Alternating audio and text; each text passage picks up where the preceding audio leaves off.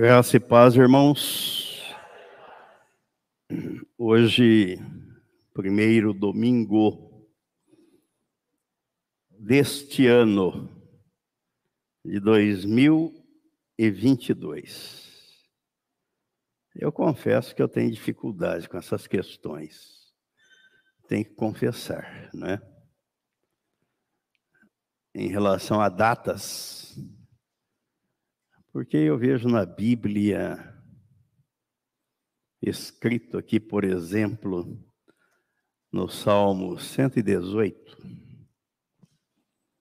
Salmo 118, isso será objeto de uma reflexão numa próxima mensagem, porque hoje não é disso que vamos falar, mas só para fundamentar aquilo que estou dizendo da dificuldade que tenho em relação à comemoração de datas.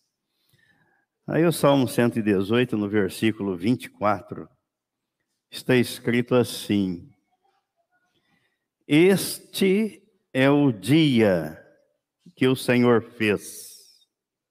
Regozijemo-nos e alegremos-nos nele. Já comecei a fazer uma, uma meditação em cima deste salmo. E é interessantíssimo. Por que, que o salmista, e aqui não tem não tem o nome de quem escreveu o salmo, é um salmo anônimo, Alguns atribuem a autoria a Davi, mas não está aqui mencionado quem é o seu escritor. E ele conclama as pessoas, a nação e os cristãos a render graças ao Senhor. Em que dia do ano? Todos os dias. Todos os dias. E o pano de fundo aqui é mostrar e, e combater aquilo que o judaísmo fazia, de celebração de datas, de festas, de épocas. Isso me leva lá para a carta aos Gálatas, no capítulo 4. Gálatas, capítulo 4. No versículo 8 ao 11, o apóstolo Paulo escreveu assim: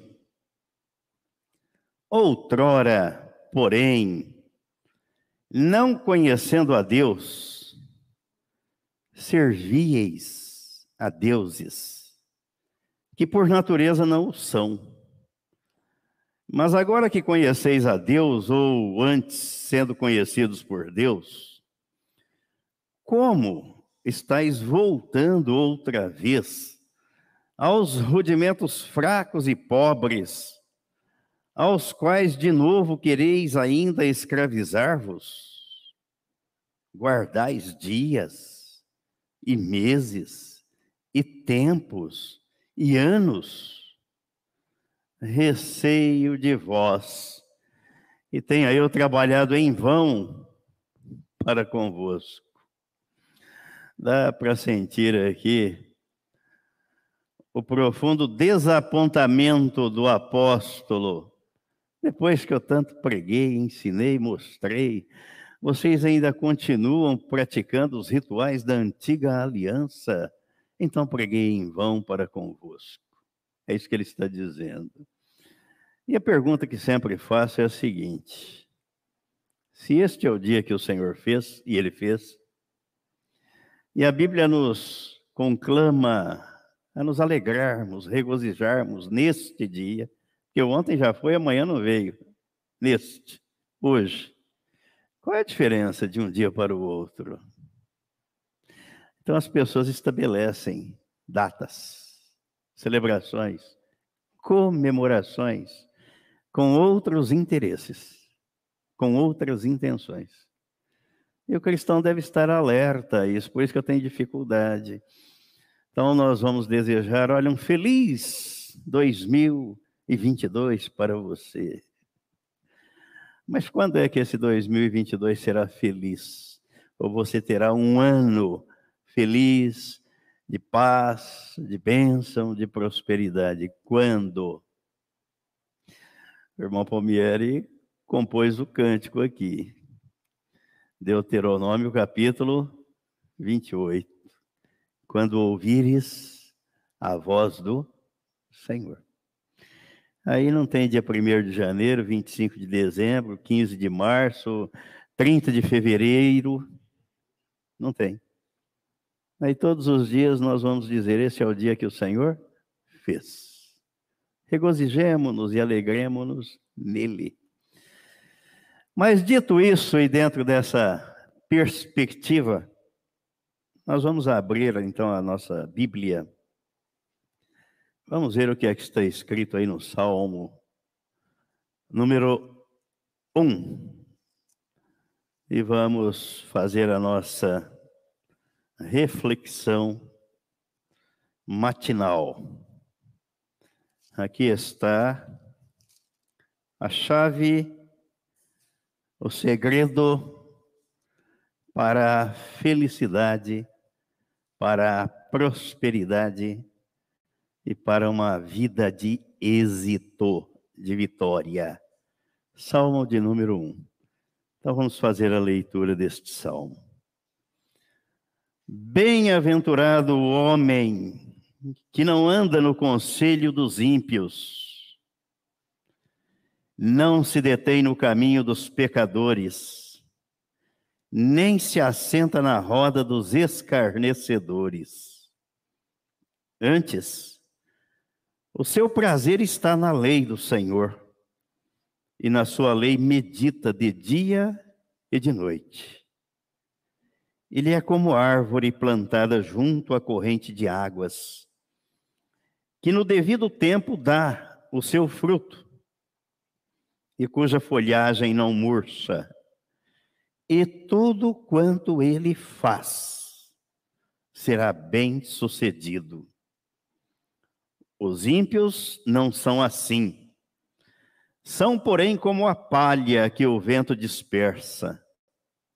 Por isso, os perversos não prevalecerão no juízo, e nem os pecadores na congregação dos justos. Pois o Senhor conhece o caminho dos justos, mas o caminho dos ímpios perecerá. Pai Santo, nós te agradecemos pelo dia de hoje, pelo primeiro dia da semana, pela ressurreição do Senhor Jesus que se deu no primeiro dia da semana. E a tua palavra registra que o Senhor, juntamente com Cristo, o Senhor nos ressuscitou. Ressuscitou todos aqueles que creem, que creram, que morreram para o pecado no corpo do Senhor Jesus. Muito obrigado, ó Pai, pela revelação da tua palavra, porque ela dá entendimento aos simples. E nós louvamos e engrandecemos o teu nome, porque a tua palavra é a fonte geradora de fé. Nós oramos em favor daqueles que estão enfermos, daqueles que estão viajando, daqueles que estão desanimados, daqueles que não estão firmes na tua palavra, e daqueles que ainda não te conhecem, para que o Senhor propicie e proporcione os meios para que todos eles sejam fortalecidos pelo poder da tua palavra, convencidos pelo teu Espírito Santo e consolados por ele. E que este mesmo Espírito continue a nos revelar a tua palavra, a pessoa e a obra do Senhor Jesus. E é em nome de Jesus que nós oramos e te agradecemos. Amém. Agora eu vou fazer a, a leitura do mesmo texto, nessa Bíblia aqui, essa versão King James, e vocês acompanhem para ver. Ela traz um vocabulário mais explícito, mais claro, mais fácil, de mais fácil entendimento. O sentido é o mesmo, não muda. Mas vamos lá. O mesmo texto. Abençoado com felicidade é o homem que não segue o conselho dos ímpios,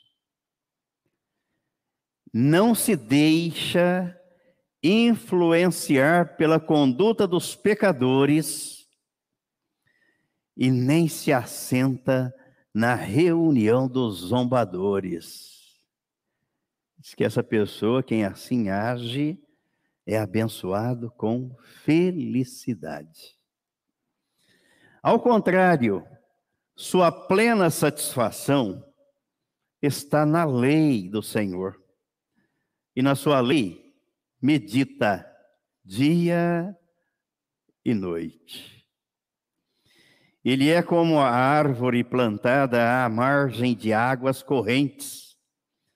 Dá fruto no tempo apropriado, e suas folhas não murcham. Tudo quanto realiza prospera. Não é o que ocorre com os ímpios. Ao contrário, são como a palha que o vento carrega. Por isso, os ímpios não sobreviverão ao julgamento, e nem os pecadores na congregação dos justos. Pois conhecer o Senhor é o caminho dos justos. O caminho dos ímpios, porém, conduz à destruição. Então, agora vamos ver o que tudo isso significa, não é? Vamos ver. Ambos os textos apontam para um único assunto, para um único assunto felicidade e prosperidade. Quem não quer ser feliz e quem não quer ser próspero na vida? Só um louco, né, para dizer, olha, eu não quero ser feliz ou eu não quero ser próspero. Mas eu gosto da definição das coisas para a gente poder entender. Felicidade vem do latim felicitate, que é a qualidade ou estado de ventura, contentamento, êxito ou sucesso. Mas há um texto aqui na Bíblia, ainda, no livro de Apocalipse, no capítulo 1, que Jesus mandou João escrever. Apocalipse capítulo 1. No versículo 3, no versículo 3, eu vou até olhar aqui a, a versão da Bíblia King James, se é a mesma, a mesma versão. Aí ele diz assim: bem-aventurados, ou felizes, ou muito felizes, aqueles que leem e aqueles que ouvem as palavras da profecia e guardam as coisas nela escritas, pois o tempo está próximo. É, aqui, aqui muda uma, alguma coisinha só nessa outra versão. Bem-aventurados os que leem bem como os que ouvem as palavras desta profecia e obedecem às orientações que nela estão escritas. Porquanto o tempo destes eventos está às portas. As coisas estão acontecendo numa velocidade espantosa e se cumprindo nos nossos dias, nos dias desta geração. E quem será feliz? Quem é feliz? Quem pode ser feliz em meio a tudo isso? A Bíblia está dizendo para nós: aqueles que leem, aqueles que ouvem e aqueles que põem em prática o que está escrito na palavra de Deus. A Bíblia, prestem atenção, é o manual da felicidade e da prosperidade. Quer encontrar a felicidade? Quer ser próspero? Quer, quer ser bem-sucedido na vida? Aqui está, neste livro, tudo aquilo que nós precisamos para ser felizes e para vivermos em paz e sermos bem-sucedidos. Está aqui. A Bíblia trata da salvação e da educação do salvo, não apenas salva. O apóstolo Paulo escreveu a Timóteo. Falou, olha, a palavra de Deus é, é inspirada e é útil para a salvação, para a educação, para a correção do homem de Deus. A Bíblia aborda o homem de forma holística, ou seja, completa no seu todo, de inteiro teor, na sua totalidade, para ser bem redundante, para a gente fixar bem. Porque ela trata do corpo, da alma e do espírito. Vamos conferir aí na primeira carta aos Tessalonicenses. Está escrito no capítulo 5, no versículo 20 3. O mesmo Deus da paz vos santifique em tudo, e o vosso espírito, alma e corpo sejam conservados íntegros e irrepreensíveis na vinda de nosso Senhor Jesus Cristo. Então Deus não trata apenas da alma ou apenas do espírito. Ele trata do corpo, da alma e do espírito. O corpo do cristão é o templo do Espírito Santo. Às vezes nos, nos horários que eu vou fazer a minha atividade física e alguém me chama, ou dependendo da circunstância, eu digo agora eu vou cuidar do templo do Espírito Santo é o corpo. Eu preciso cuidar dele. É a habitação da Trindade. Para quem não sabe, holístico ou holista é um adjetivo que classifica algo relacionado com o holismo, ou seja, a doutrina que procura compreender os fenômenos na sua totalidade. O homem por inteiro, no seu todo: corpo, alma e espírito. Ao dizer que a Bíblia é o manual da felicidade, isso significa que ela está recheada de bem-aventuranças, tanto no Antigo como no Novo Testamento. Vamos ver aqui o que Jesus disse no Evangelho que foi escrito por Mateus, no capítulo 5, capítulo 5, no versículo 3,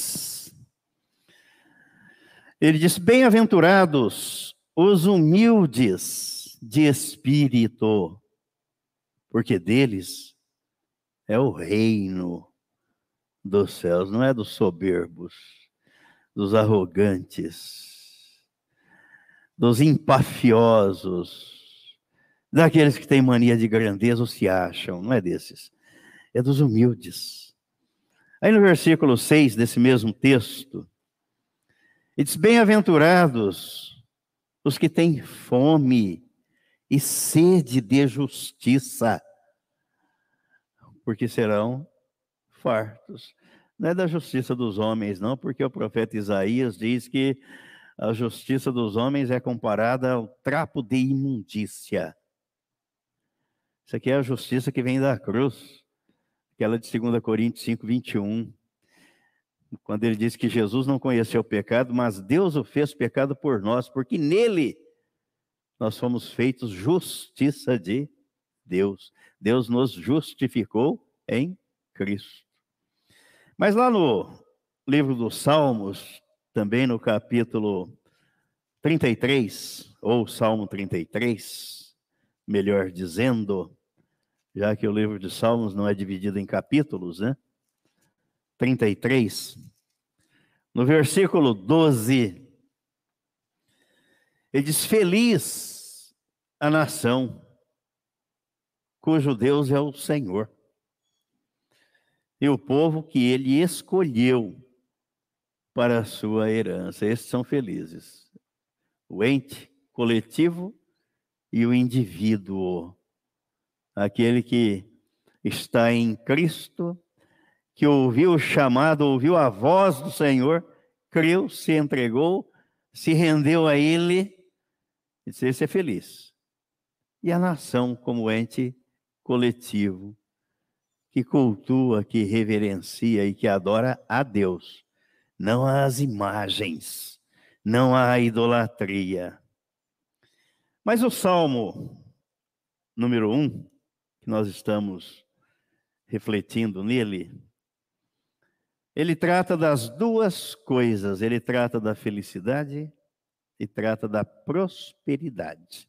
É isso que diz no versículo 3, ó, que é aquele que tem prazer no Senhor, que medita na palavra dele, que não se assenta à roda dos escarnecedores, que não anda no conselho dos ímpios, ele diz no versículo 3, ele é como árvore plantada junto à corrente de águas que no devido tempo dá o seu fruto e cuja folhagem não murcha.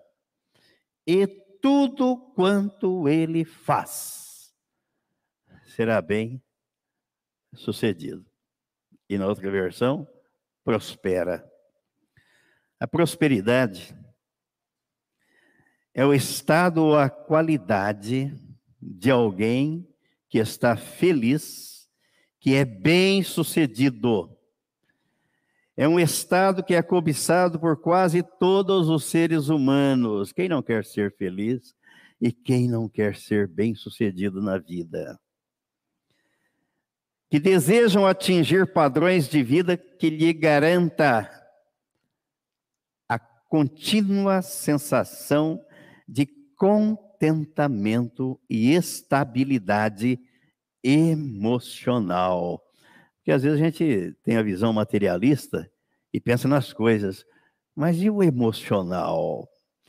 E o psicológico? Isso faz parte do homem no seu todo. O que caracteriza a prosperidade é a condição de constante desenvolvimento e progresso. Ninguém vive do jeito que nasce, do tamanho que nasce, com a visão. Ninguém continua pequeno, raquítico, nanico. A vida como um todo é assim.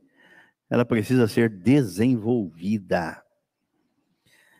Com base nestas definições, podemos afirmar que não pode ser próspero quem se acomoda, quem não se desenvolve, quem não progride e quem não busca um alvo, uma meta. Por que, que o autor da carta aos Hebreus, no capítulo 12, ele diz que nós devemos caminhar olhando firmemente para o autor e o consumador da fé para não correr o risco de olhar para as circunstâncias e começar a afundar, assim como foi Pedro. Jesus andando por sobre as águas. És tu, Senhor? Sim. Manda-me ir ter contigo. Vem, Pedro. Desceu do barco, começou a andar, olhando para Jesus. De repente ele olhou para a água, para a fúria do vento, as circunstâncias, e começou a afundar. Quem é que o socorreu? Jesus, vem cá, Pedro. Sabia que você era tão tímido assim na fé, Pedro. O Salmo número um é o primeiro dos salmos na Bíblia hebraica.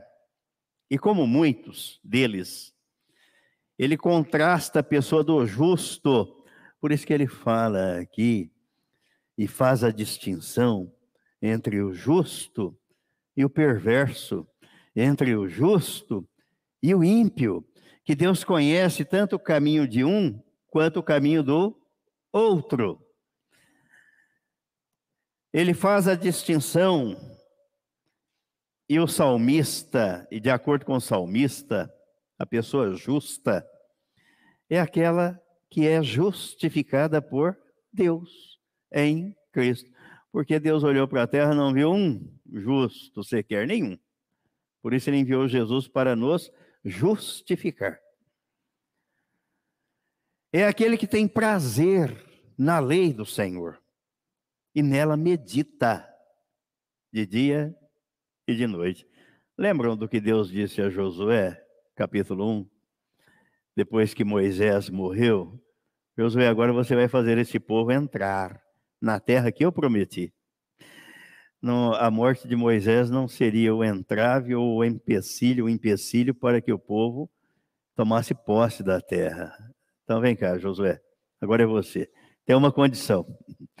Medita no livro da lei de dia e de noite. E onde você puser a planta do teu pé, eu vou te abençoar. E você será bem sucedido. Foi assim que Deus tratou com Josué. E é assim que ele trata conosco, ainda hoje.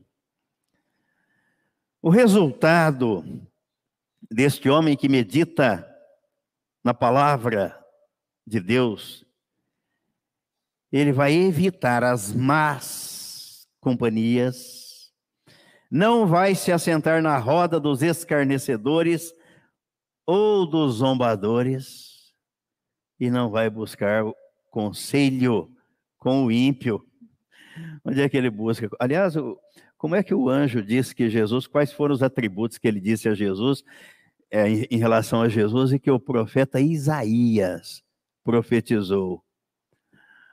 Um menino nos nasceu, um filho se nos deu, e o seu nome será Maravilhoso Conselheiro, Deus forte, Deus forte, príncipe da paz.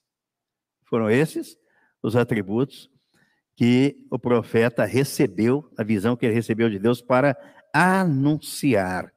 Onde é que as pessoas buscam um conselho? Aí na cidade há um punhado de faixas né, espalhadas pela cidade, né? Consultar a mãe não sei de quanto, o pai não sei do que, espalhadas aí pela cidade. As pessoas buscam conselho nos gurus, nos sábios, segundo a sabedoria do homem, mas ignoram o que está escrito na palavra de Deus. O ponto em que o ímpio e o justo não se misturam no julgamento divino é claramente indicado pelo escritor sacro. O caminho que o ímpio tem escolhido leva à destruição. E no juízo, há de receber as naturais consequências da sua escolha. Este salmo não traz a indicação de autoria ou do seu escritor, mas é classificado como o salmo do homem sábio. Onde é que está a sabedoria? em Deus, em Cristo, na palavra dele. Então é aqui que eu vou buscar. A tradição judaica e cristã considera este salmo como um salmo messiânico, apontando para a pessoa e para a obra de Jesus Cristo. Quando o salmista diz que é aquele que tem prazer na lei do Senhor e nela medita dia e noite, é como árvore plantada junto à corrente de águas, e no devido tempo dá o seu fruto, e a sua folhagem não murcha, e tudo quanto ele faz será bem sucedido, o salmista está assinalando quatro questões fundamentais. Primeira, ao comparar este homem como a árvore, ele está tratando da sua vitalidade, vida, vigor, vida longa, vida eterna. A segunda, ele está tratando da sua estabilidade, não instabilidade. Só mudar uma palavrinha muda todo o sentido, não é? Uma letrinha muda todo o sentido. O estável é aquele que caminha olhando para o autor e o consumador da fé. De repente, à sua direita ou à sua esquerda, o mundo está pegando fogo. Mas ele continua caminhando olhando para o autor e o consumador da fé. E o instável é aquele que constrói a vida em cima da areia, né? A sua casa em cima da areia, em cima da filosofia, em cima da sabedoria do homem. Aí o primeiro sinal de desastre natural. E não há nada que não seja previsto, né? Tudo está previsto nas escrituras sagradas. Aí ele titubeia, balança, bate em retirada. Esse é o instável. A terceira questão que o salmo aponta é o da produtividade. Simboliza o fruto, que mesmo diante da sequidão, no devido tempo, ele vai produzir fruto. E o fruto que é produzido nele é, é obra do Espírito Santo. Então não importa a circunstância, no seu devido tempo, ele dará fruto. Para quem? Para Deus. Para o reino de Deus que vai conduzindo essa vida. E a, a quarta questão que o Salmo nos aponta é a prosperidade. Em todos os atos da vida pessoal, familiar, no seio da comunidade, ou onde puser a planta dos pés, assim como Deus prometeu a Josué, onde você puser a planta dos seus pés, eu te abençoarei. Ser forte e corajoso. É preciso coragem, até para entrar no reino dos céus. Hebreus capítulo 10. Tenhamos, pois, irmãos, ousadia, senão não entra, fica fora. Porque a gente vai sopesar.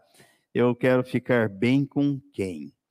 Eu quero fazer a média com os meus amigos, com a família, quero agradar a todos e vai desagradar a Deus. Vai ficar fora do reino de Deus. Vários atributos de um homem justo são descritos neste salmo. Aquele que é justificado por Deus em Cristo não ouve o conselho dos ímpios, sequer se socializa com o ímpio. Sabe por quê? Isso é uma coisa, a gente tem experiência de vida nesse aspecto, e a Bíblia mostra que essa é a realidade. Nós vemos aqui na, na carta aos Romanos, na carta aos Romanos. Aliás, antes da carta aos Romanos, nós vamos começar por Mateus. Mateus capítulo 10. Mateus capítulo 10.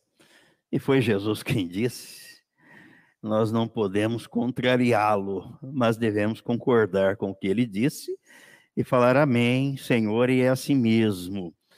Versículo 34 ao 39, Jesus disse assim: Não penseis que vim trazer paz à terra.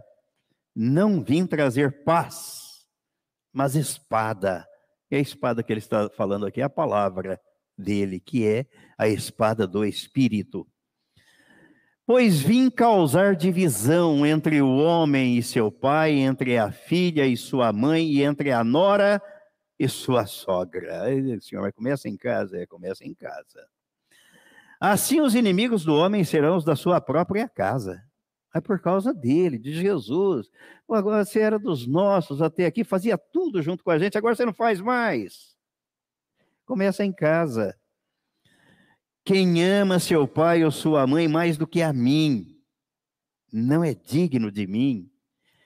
Quem ama seu filho ou sua filha mais do que a mim, não é digno de mim. E quem não toma sua cruz e vem após mim, não é digno de mim. A quem você quer agradar? Com quem você quer ficar bem? Diante de quem você vai comparecer no dia do juízo? A quem você prestará contas? Quem é que você coloca, ou o que é que você coloca em primeiro lugar na sua vida? Não sou eu quem está dizendo. Eu fico à vontade, muito feliz de poder ler o que está escrito aqui e passar adiante. Aí cada um faça da vida o que bem quiser, sabendo que vai se apresentar diante dele depois e não vai poder, poder alegar ignorância. Não sabia, sabia sim. Está aqui. Quem acha a sua vida, você se conforma com a vida que você tem, perdê-la-á. Mas quem perde a vida por minha causa, achá-la, ah, ganha a vida eterna. Ganha a vida de Cristo. É uma troca. Entrego essa, o senhor me dá a sua. Se eu não entregar essa, eu não recebo a dele. As duas não cabem no mesmo espaço. Não podem. Dois corpos, lei da física, não ocupam o mesmo espaço ao mesmo tempo. Aqui não posso, em cima da, do púlpito, do jeito que está aqui nesse espaço, colocar. Já está ocupado. Não cabe. Um copo, para ser cheio de água, ele precisa estar vazio. Se estiver cheio, precisa ser esvaziado.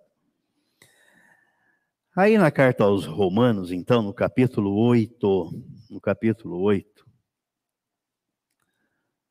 o versículo 5, a partir do versículo 5, o apóstolo Paulo diz assim: Porque os que se inclinam para a carne cogitam das coisas da carne mas os que se inclinam para o espírito, das coisas do espírito, porque o pendor da carne dá para a morte, mas o do espírito para a vida e paz. Por isso, o pendor da carne é inimizade contra Deus. Quem são seus amigos, carnais ou espirituais? Com quem que você convive? Com o mundo ou com o povo de Deus? Onde é que está o seu prazer? No mundo ou na palavra de Deus? E o texto é claro. Um, a inclinação de um é para a morte, o do outro é para a vida. Por isso, o pendor da carne é inimizade contra Deus pois não está sujeito à lei de Deus e nem mesmo pode estar, porque se trata de pessoas carnais e não novas criaturas. Portanto, os que estão na carne não podem agradar a Deus. Deus não fica satisfeito. Ele não fica. E você não pode agradar a Deus nessa condição. Não pode. Não, mas eu quero. Ele está dizendo que não pode.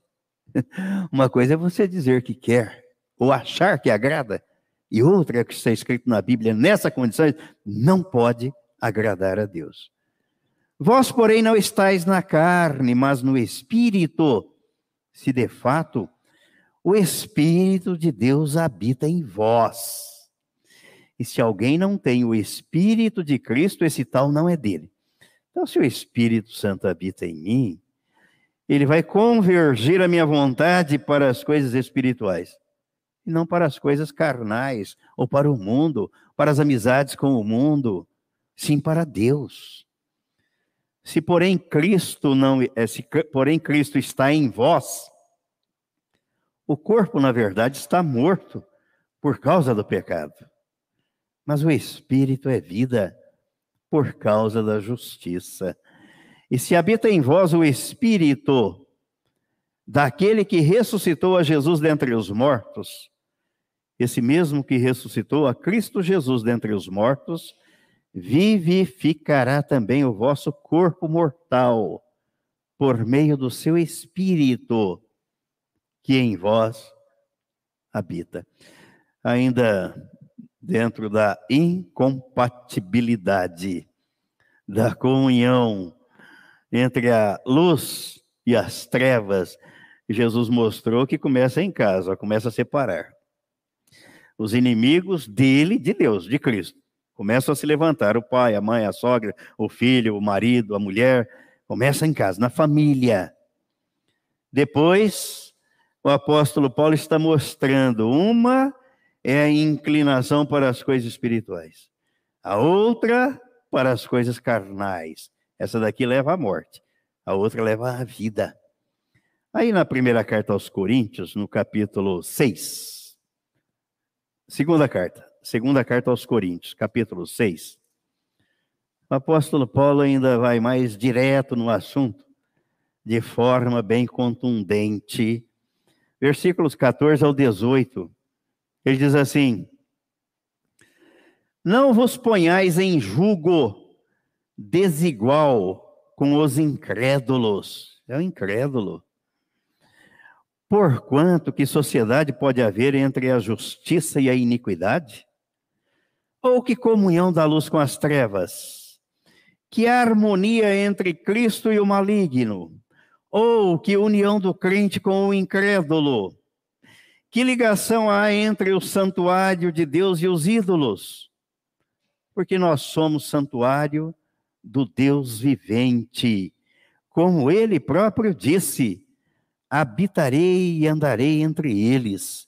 Serei o seu Deus e eles serão o meu povo. Por isso, retirai-vos do meio deles, separai-vos, diz o Senhor. Não toqueis em coisas impuras, e eu vos receberei. Serei vosso pai, e vós sereis para mim filhos e filhas, diz o Senhor Todo-Poderoso. Deus não é pai do ímpio, ele não é pai do pecador, ele não é pai do incrédulo, ele é o Criador. Ele é o Criador, mas não é pai. Ele é pai daqueles que nascem dele. João capítulo 1.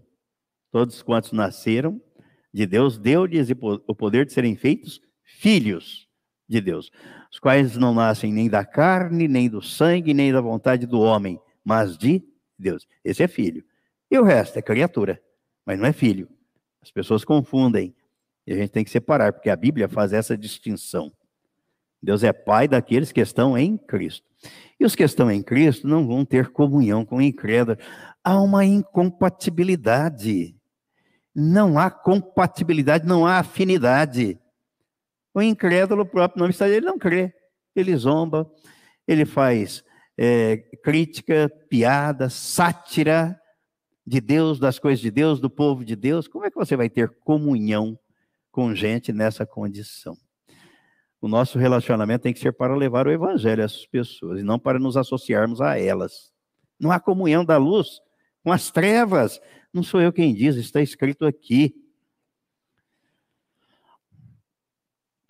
No Salmo 119, aliás, aquele que é justificado por Deus em Cristo não se presta a escarnecer ou a zombar. Ele não compartilha do mesmo caminho que o ímpio. Ele não apenas ignora o conselho do ímpio, mas ele tem prazer na lei de Deus. E nela medita dia e noite, todos os dias, para a sua orientação e compreensão. Nos alimentamos todos os dias. E a palavra de Deus é o alimento da alma, do espírito. E Jesus disse que o homem não pode viver só do pão material, ele precisa do pão espiritual, da palavra, dele mesmo, Cristo, que é o pão da vida. De vez em quando, uma vez por semana, uma hora aqui na igreja, não, todos os dias. O Salmo 119, Davi refere-se à palavra do Senhor como lâmpada para os pés e luz para o caminho. Versículo 105. Salmo 119, versículo 105. Lâmpada para os meus pés é a tua palavra e luz para os meus caminhos. O que, que se conclui daqui? Que aquele que não está buscando ou meditando na palavra não está andando na luz. Sou eu quem diz? Não. Está escrito aqui, Jesus falou isso. Capítulo 12 do Evangelho escrito por João, no capítulo 12. Jesus disse aqui no versículo 35, 35 e 36. Respondeu-lhes Jesus: Ainda por um pouco, a luz está convosco. Andai enquanto tendes a luz, para que as trevas não vos apanhem. E quem anda nas trevas não sabe para onde vai. Por que, que o mundo é um caos e uma confusão? Porque falta direção divina, falta a luz, que é Cristo. O mundo jaz no maligno. Como é que pode ter direção segura? Enquanto tendes a luz, crede na luz, para que vos torneis filhos da luz. Jesus disse estas coisas e, retirando-se, ocultou-se deles. E aí, no capítulo 8 deste mesmo evangelho, capítulo 8, no versículo 12, de novo lhes falava Jesus, dizendo: Eu sou a luz do mundo. Quem me segue não andará nas trevas, pelo contrário, terá a luz da vida. Ele falou: Eu sou a luz do mundo. É Ele. Aquele que é justificado por Deus tem prazer na Sua palavra e é feliz. Deus o faz prosperar, comparado a uma árvore plantada junto a um córrego. A sua colheita é abundante e tudo quanto ele faz prospera tem sucesso, porque ele confia no Senhor. É o que diz o profeta Jeremias. Jeremias capítulo 17, versículos 7 e 8. Ele diz: Bendito o homem que confia no Senhor e cuja esperança é o Senhor. Onde é que está a sua esperança? Ah, que esse ano vai ser um ano melhor. Sua esperança tem que estar em Deus. Não, este ano a economia do país vai melhorar. Este ano a política do Brasil será melhor. A sua esperança é o Senhor. O versículo 8: quem assim age, porque ele é como uma árvore plantada junto às águas, que estende as suas raízes para o ribeiro e não receia quando vem o calor, mas a sua folha fica verde. E no ano de sequidão, não se perturba. Haverá sequidão, estiagem, sim, haverá. Haverá dificuldade? Sim, haverá. Virão tempestades? Sim, virão. Mas contra mim? Sim, também. Mas onde é que está a diferença? Na base, no fundamento. Onde é que você construiu a sua casa? Em cima da rocha, Cristo. E ele diz que a tempestade vem contra os que estão firmados nele e os que estão fora dele, igualmente. A diferença é que os que estão firmados nele, esses vão permanecer em pé. E os outros vão desmoronar. E aqui, o profeta está dizendo: olha, a sua confiança e a sua esperança sendo o Senhor, mesmo está admitindo a possibilidade, no calor, na sequidão, mesmo assim, a folha, a sua vida vai florescer. E mesmo no ano de sequidão, você não vai, não vai ficar perturbado e dará fruto. E dará fruto. Mas o contrário daquele que está firmado no Senhor, ele diz aqui nos versículos 5 e 6. Olha aqui. Assim diz o Senhor: Maldito o homem que confia no homem, é que confia em si, viu? Não é que confia no próximo, não. É que confia em si. Que faz da carne mortal, da sua carne, ao seu braço, e aparta o seu coração do Senhor. Ah, não, eu confio. Eu sou mais eu. A gente escuta isso ao longo da vida, né? Não, eu sou mais eu. Quer dizer, eu sou capaz, eu sou PHD nisso, sou formado naquilo, conheço aquilo outro, tenho habilidade naquilo, tenho habilidade. Ele está dizendo, você é um maldito. Esse homem não é bendito, porque confia em si. O seu coração está longe do Senhor. Porque será como um arbusto solitário no deserto. E não verá quando vier o bem. Antes, morará nos lugares secos do deserto, na terra salgada e inabitável. Aqui não há prosperidade e aqui não há felicidade. A felicidade e a prosperidade estão aqui naquele que confia no Senhor. A esperança dele é o Senhor.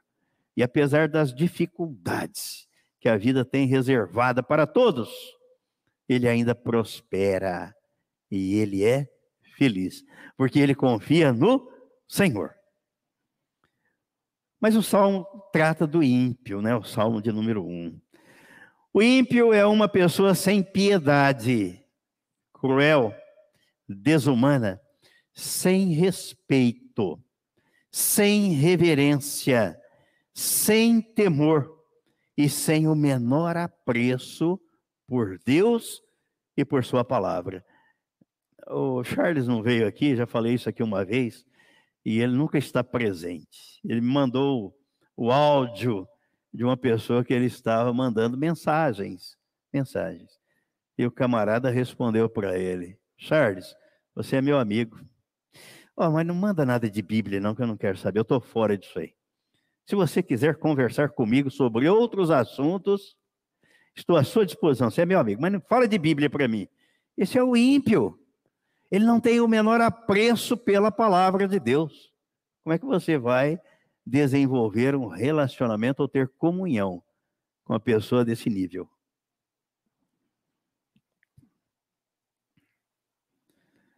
O ímpio é o incrédulo, ele é arrogante, presunçoso, não reconhece os próprios erros e em momento algum ele demonstra arrependimento. Arrepender do quê? Os perversos não prevalecem na congregação dos justos. É o salmista quem está dizendo, não sou eu. E não suportarão a ira de Deus no dia do juízo. Está reservado? Está. Isaías capítulo 13. Isaías capítulo 13. Versículo 9. Eis que vem o dia do Senhor, dia cruel, com ira e ardente furor, para converter a terra em assolação e dela destruir os pecadores. Eu sou um pecador, então você vai ser destruído. Porque Jesus veio para te fazer, fazer de você uma nova criatura. Incluiu no corpo dele para isso. Para trocar a sua natureza pecaminosa. Mas se você não crê, você de fato continua sendo um pecador, um ímpio, e mas o destino já está selado. Será destruído. O resultado final de uma vida dedicada à impiedade, sob a influência do maligno, é a punição eterna. É na Bíblia, na palavra de Deus, que vamos encontrar a felicidade e a prosperidade de que precisamos para viver não apenas neste mundo, mas por toda a eternidade.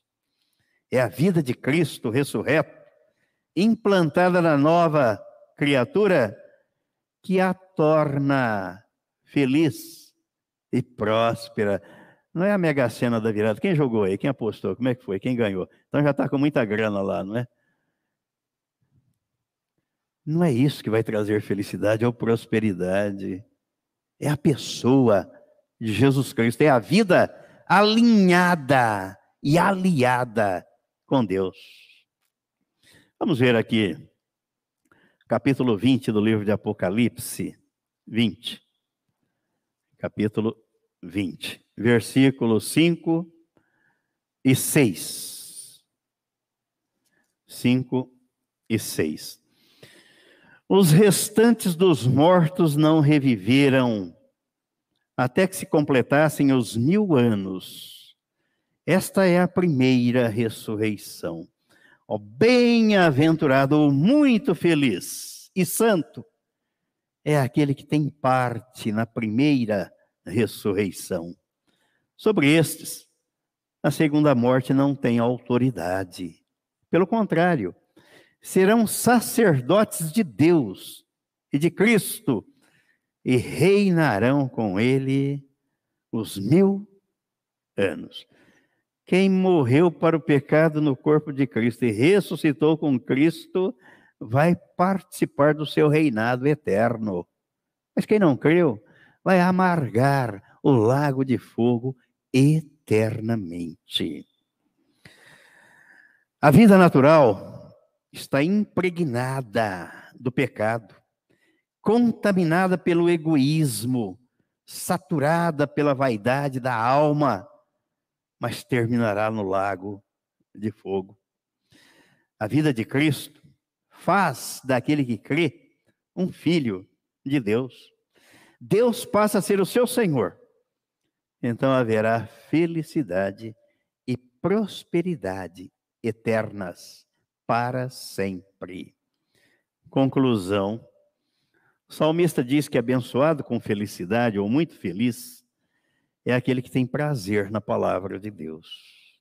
O que fora registrado por João no livro de Apocalipse, que nós lemos, capítulo 1, versículo 3.